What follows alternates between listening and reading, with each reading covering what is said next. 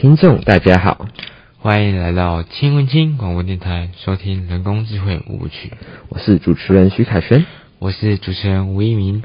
我们利用三十分钟的时间，带各位了解人工智慧的趋势与发展。哇，今天的天气好好哦！对啊，终于不会快冷死了呢。我刚刚看了一下手机的天气预报，这周都是好天气耶，最高温度甚至还要达到二十五度以上哎。对啊，这样我就不用每天都穿着厚重的外套了。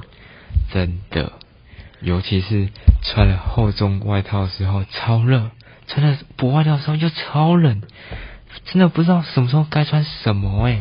确实啊，这也是多亏了网络的发展呢，让我们的生活更加便利了呢。诶，那你知道网络是如何发展的吗？不太清楚诶。哦，没关系，我们今天邀请到李玉杰教授来为我们讲解。我是李玉杰哈，简短的介绍我自己啊哈。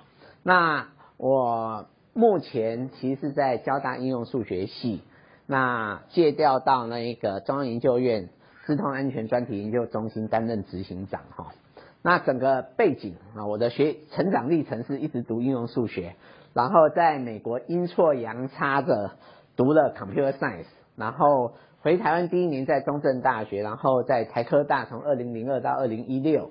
到台湾科技大学资工系，那后来交大要开始成立所谓的呃资料科学研究所哈，现在叫数据科学与工程研究所。当时他们的构想是把数学、统计跟资工把它结合在一起，要成立一个呃跨系所的研究所。那因为我本身呢在资工系待了很久，但是有应数的 background，然后有一大堆统计的。朋友，所以我就选择去了那个应数系哈。所以这一个读数学其实还是有有一些好处啦。对啊，像最近数学课也有介绍到统计学，我觉得统计学在生活中无所不在呢。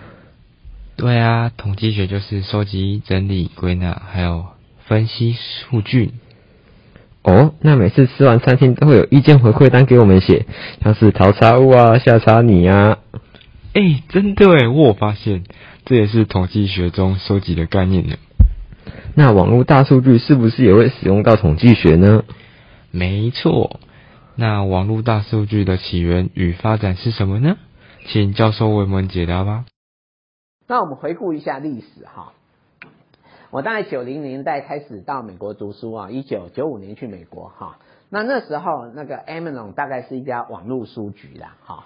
那到到这一个。那那时候呃一开始九零年代大家谈资料采矿哈 data mining，那 Amazon 只是一家网络书局，然后一九九五年开始有所谓 eBay，那就是在网络上可以做拍卖，然后九八年呢那一个在 Larry Page 他们在在车库啊在 Garage 开始就做 Google 这件事，他们希望说第一开始做搜寻引擎，那那时候到底搜寻引擎怎么赚钱没人知道哈，但现在 Google 是。大概全世界最大最大的公司啊，哈，然后两千年呢开始有所谓的人类基因体计划，哈，那他们是把你的那个 DNA 的 sequence 全部把它解开，那二零零一呢，人就可以在网络上共工，哈，这个叫 Wikipedia，就是你可以在上面有一个主题开始在那边编写，然后全世界人都可以去更正你，然后或者是加资料，哈，这个是全球可以共工。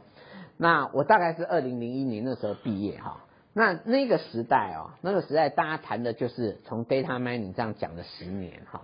那资料探勘、资料采矿或 data mining，其实它背后有非常多商业的应用。那时候最流行的研讨会，大家都在讲说，哎，买尿布的、买啤酒的会买尿布哈。那个是沃尔玛他们根据礼拜四晚上他们一些呃营收的资料，然后那个 transaction 就是你每次去结账那个结账单，他去看。归纳出一些规则，然后发现，哎，买啤酒的很多都会买尿布哈。那其实它里面还有大概是男性的哈。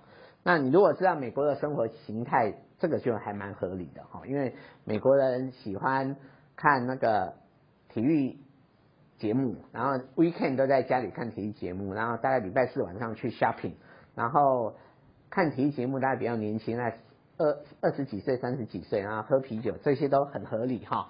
所以，因为有一些商业应用，就开始大家投入 data mining 的研究哈。哎，原来生活中有这么多东西都会使用到大数据与统计学哦。对啊，生活中很多地方都会使用到大数据统计学，像是啊，最近的 WBC 世界棒球经典赛就使用到大数据跟统计学呢。尤其是冠军赛的最后打席有够精彩的呢，大谷翔平对决神尊，让神尊三球都挥棒落空，这在神尊的生涯里面发生的几率只有零点三九趴，相当的低。哇，连世界棒球经典赛都会有大数据的身影，那更不用说现在影响我们很大的媒体演算法了。真的，我现在的脸书都是有关世界棒球经典赛的资讯和影片的。对啊，演算法是互联网的基础呢。在现在这个大数据时代，演算法占了我们生活很大的一部分。像是刚刚讲到的脸书啊，随着网络的蓬勃发展，各式各样的社群媒体也开始被开发，像是 Instagram。它逐渐取代了脸书的社交软体地位，成为现在我们年轻人热爱的社交软体之一。那让我们在脸书没落之前，请教授为我们讲解脸书与互联网吧。两千零四年才开始有 Facebook，Facebook 当时呢只是让大家把照片放上去去分享一下。那现在你，我不知道今天有没有开 Facebook 直播哈？Facebook 现在也可以直播哈。那十几年，现在很多。开始 Facebook 有点退流行，年轻人，我跟大家讲，我用 Facebook 都是人家都觉得哦离上了哈。然后零五年开始就有那个 IOT Internet of Things，我还记得哈，这个小英总统上上一任在选总统的时候，他就在谈物联网了，好，然后那时候张忠谋就讲说 The next big 就是物联网，那这个时候物联网其实在。两千零五年就有这样的概念，可是当时的那个人事、实地、物都还没有 ready 啊，哈，那个一些网络的基础建设还不够好，所以有这个概念，但是并没有办法说真正非常的改变你的生活。但是现在 Internet of Things 物联网，事实上你都在用，哈。那二零零五年有 YouTube 就可以把影片上传，然后二零零七年第一支 iPhone，所以你在手机上。可以做非常非常多事情，然后 iPhone 太小，二零一零年有 iPad，然后甚至有 Google Glass 等等哈。那我讲这么多，其实要告诉各位哈，从我们那个以前开始学这一个 data mining，那时候跟你讲什么买买啤酒会买买尿布这件事情，其实它都是从这所谓的 transaction data set，就是传统资料库可以处理的资料。那我们讲这么多哦，其实我告诉你哈，这一个。人类基因体的解体，它它在找你的 DNA 的 sequence，那个资料样态就是那 sequence 的样态。然后那个 Wikipedia 开始就可以在上面有一些文字的资料哈。然后 Skype 上来就是所谓语音资料。那 LinkedIn 呢就开始有一些人际网络的资料。然后 Facebook 开始有图片的资料。然后 Internet of Things 就开始也是有一些 sensor 那个感知器收集那种 time sequence 的资料。然后 YouTube 就是影片的资料，然后刚刚忘了讲 Twitter，Twitter 就是那个短讯哈。那这些东西哦，资料形态就是一直在变，所以早期在做这个 data mining 的，显然就不太够用，就开始人家在谈所谓 big data，那它就是处理大量、即时生成、多样性的资料，然后不同的运用哈。那这些东西的进步，其实跟我们的生活。跟我们的社会息息相关哈。那你如果记得二零零 Twitter 出来，后来有一个叫茉莉花革命，因为 Twitter 开始有 Twitter 就开始有所谓快闪族啦，啊，哎我们就传个讯息，我们哪时候就在哪边聚一下，然后就没出现。所以这些东西呢，其实对我们的生活、对我们的社会，甚至你的国家都有很大影响哈。哇，刚刚在听到教教授的讲解之后，原来在二零零五年就有物联网概念的喂。那这样我们算不算见证物联网的起源与发展呢？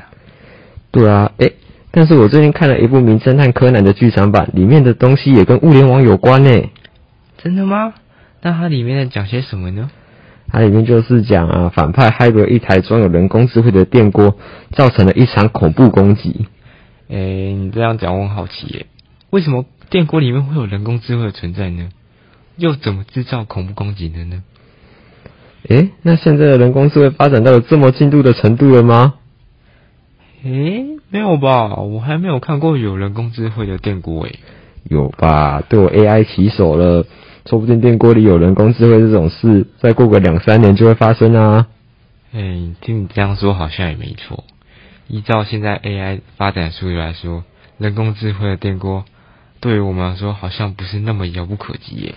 对啊，AI 发展的速度不是我们可以预测的。你看，像当时 AI 棋手与那时的棋王对弈的时候，没有人看好的 AI 棋手能赢过打遍天下的棋王，但当时的结果却跌破了大家的眼镜。无人看好的 AI 棋手居然打赢了当代最强棋手，使棋王陷入苦战。从此，AI 就吸引了更多人的关注与研究了呢。那是否能请教授来为我们讲解当时那场 AI 与人类的对决呢？我印象所及哈，一九九七开始那个 IBM 的深蓝哈 Deep Blue 哈，它赢了西洋棋的棋王，那个是当当年的大事。然后 AI 其实在更早之前，事实上一九五零年、一九六年就开始有 AI 这个 turn 出来，但是 AI 历经了几次寒冬哈，是到后来才又热门起来。那九七年人脑。啊，赢了电脑赢了人的世界冠军，西洋棋的世界冠军，然后沉寂了一阵子，哈，到二零一一年哦，IBM 的蛙神，他们就号称他就开始用人工智慧，哈，就去参加那一个机智问答比赛，那个 Jeopardy 这个节目，哈，这个就赢了人的冠军，哈，就跟那个机智问答，他就按铃抢答，那这里面哦，后来有一个小小的。trick，这个机智问答不只要回答问题，那个抢抢回答也是很重要啊。那电脑在按铃总是比人来得快了，哈，所以电脑听完题目就马上按铃，然后接下来才开始去分析这个题目在问些什么东西。当然，它背后有很大的知识库、资料库，所以他把这一个主持人的 speech to text，然后开始做这个语义的分析，然后就找到答案，就可以回答。哈，那这里面当然对我们来讲好像。只有短短的几秒钟，可是电脑就可以做非常非常多的运算，哈，那就赢了冠军哦。这个当然对大家来讲，这个是很不可思议啊。他问这个你也知道，有看过那种什么百万小学堂啊？那个题目是非常广的哈。那 IBM 赢了，那真正这个一下子，我们那时候在人工智能学会啊为了这件事办过活动，然后有好多年我们都没有什么事情可以做哈。那直到二零一六年哈，那个 DeepMind 这家公司啊，推出那个 AlphaGo，那 AlphaGo 那个二零一六年三月就是 AlphaGo 跟李世石下下棋，结果李世石输了哈，这个七场棋赛里面李世石只赢一场啊，输了六场。那我还记得哈，这个赢第一场的时候，隔两天隔一天然后就。就有一个宝岛新生那电台访问我哈，那我我就他叫预测哈，预测接下来谁会赢。其实我心里知道说阿发狗会赢了，那我只跟他讲一件很简单的事情。这李世石输了，他非常沮丧。阿发狗赢了，他也没开心，他继续 training，他继续看了很多棋谱，他没没有什么感情，电脑就是一直在学哈。所以后来果不其然，阿发狗继续赢哈。诶，在很多方面上，我们 AI 比我们人类还要厉害诶。但是最近不是有那个无人公车吗？这感觉就是 AI 比人类厉害的例子诶。诶，但是一开始 AI 应该没有这么聪明吧？是经过日积月累的大数据与研究，才发展出如此聪明的 AI 吧？那在台湾一开始研究 AI 这种技术的人是谁呢？那我们请。教授为我们讲解台湾 AI 第一人与 AI 的发展应用吧。我每次讲到这边，都会觉得自己还蛮骄傲的哈。台湾人做 AI 其实是蛮厉害的哈。那个一九九七年，这个 Deep Blue 后面的灵魂人物叫许峰雄哈，是台湾人。然后这一个 AlphaGo 嘞，那个后面的的。灵魂人物叫黄世杰，啊，是交大职工师大的 PhD，然后因为他参加电脑围棋，后来被 DeepMind 从台湾请到英国去，哈，所以这这两位都是非常好的台湾之光，哈。好，所以这大概跟各位报告一下，就是说整个 AI 发展的进程啊，哈。那我们接下来就三言两语稍微简简介一下什么是人工智慧，哈，什么是 machine learning，哈。那其实大部分 machine learning 的模型，机器学习的模型，呢，它就像是在帮你找一颗很神奇的水晶球，哈。你只要有问题问他，他就告诉你答案，好，那这个当然是极致啊，哈。我们只要想到什么不知道，明天会不会下雨，就问一下，他就告诉你明天会不会下雨。然后我待会出门，我该坐捷运还是搭公车，他就跟你讲，要去哪边，他都会告诉你什么是最快路径，哈。那这个都是 AI 可以办得到的事，哈，它就像颗水水晶球。那当然你要跟电脑沟沟通，电脑要表达这些技术的时候，它还是需要一些数学的函数来表示的，哈。那我们如果可以把你的问题把它向量化，变成数学上的一些向量符号，那把它带到这个所谓的函数里面，我们希望可以从里面告诉你答案，哈。所以大概是做这样的事。那我们用一个比较浅显的例子，哈，这其实是现在很多人教 machine learning 都喜欢用这个，让机器可以分辨到底是猫的照片还是狗的照片，哈。你的手机啊的可以有照相嘛，哈。那常常都是千万画素啊，所以画素就是每一张图呢都是一些小点点组拼出来的哈。那我们叫 pixel，所以一张照片它可能是一千万个 pixel，然后每一个 pixel 可能有 RGB，这三原色的比例是怎么样？好，反正它就是一个向量。如果变成向量，我就把它问这个 Oracle 说，哎，这张图片到底是猫还是狗？那我希望它可以回答。那这一个 Oracle 之所以可以判定是猫或狗的。其实它是我们一开始就告诉他一大堆，这些是猫的照片，这些是狗的照片。那我们希望把这个每一张图片呢，表达是我刚刚讲的向量，好，我们就用所谓的 Rn。其实我有看过上礼拜那个啊蔡庄汉老师的演讲，他的数学好像比我放的还多一点。那我们就把这个图片换成一个向量，然后然后。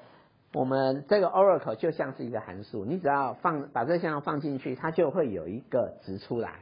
如果这个值是大于零的，我们自己归纳说，如果大于零，我们把它设定是叫猫；如果值是小于零的，我们就是就把它想成叫狗。好，那所以这一个 Oracle 经过人告诉他这一张照片是猫，这一张照片是狗，他就慢慢的去找到这一个函数长成什么样子。以后呢，只要有新的照片进来，他就放进去，他就可以猜测是猫或是狗。所以很多 AI 的应用都是像这样，比方说手写辨识，好，你这个手每个人手写起来都不太一样，可是这个电脑收集很多人的手写资料，以后他就去找这样的函数放进去，他就知道说这个是零还是一还是九，哈，所以这个是基本哈，我们在做 machine learning 在做 AI 的基本动作哈。那通常我们把它叫做监督式学习啊，supervised learning 哈。那整个 machine learning 事实上它统合了哈数学、统计跟资讯科学的哈。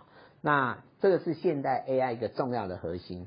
我们基本上想从这个很巨大的资料里面呢，去萃取隐藏在里面的知识跟资讯。好，那怎么样把图片啊、影像啊、文字啊转换成我们可以分析的资料？这就是像我刚刚讲，怎么样把它换成一个向量？可以带到我那个数学函数里面，让它可以做表达、做判断，哈。那这些隐藏的知识怎么样透过一个函数来表示，哈？那只要这些讲好呢，我们基本上都在一个特定的空间跟范围里面去找最佳解了。那找出来以后呢，到底这个东西呢，到底是能不能用，你就要有一些评估，哈。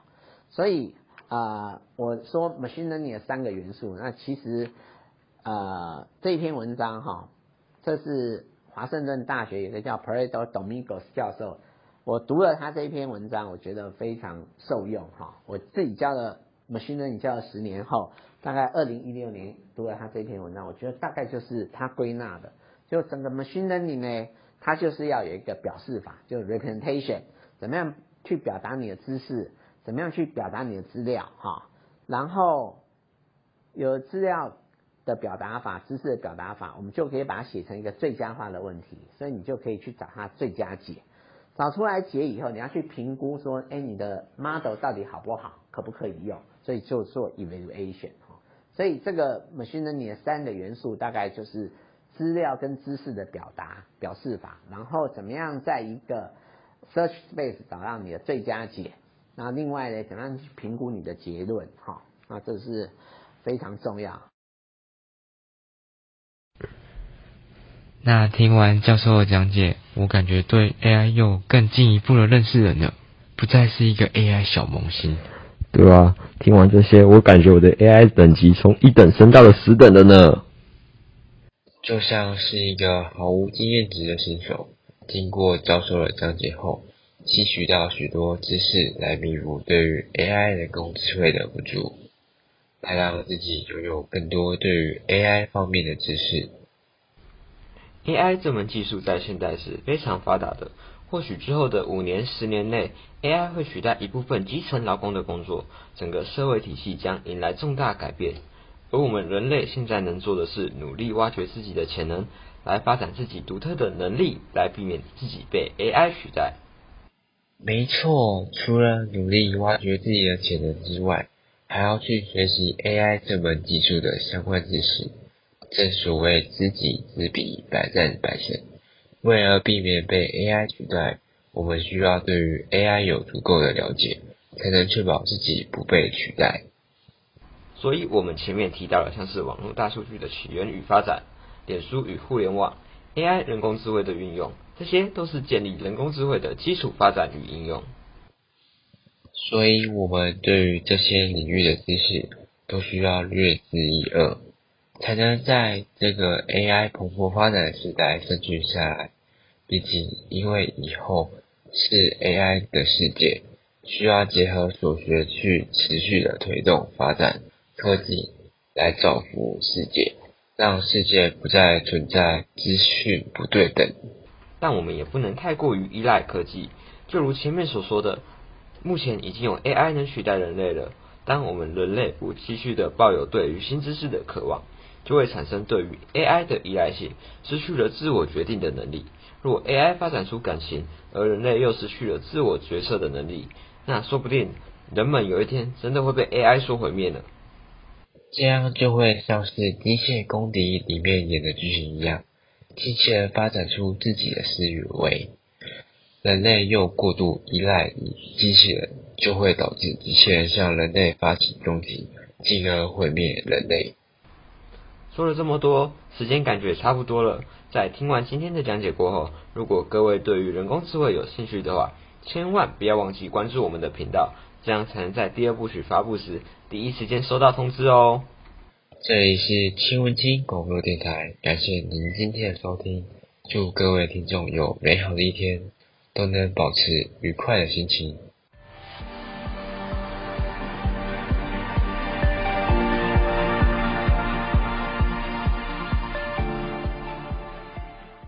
下期预告：人工智慧第二部曲，我们将介绍人工智慧是否会取代人类。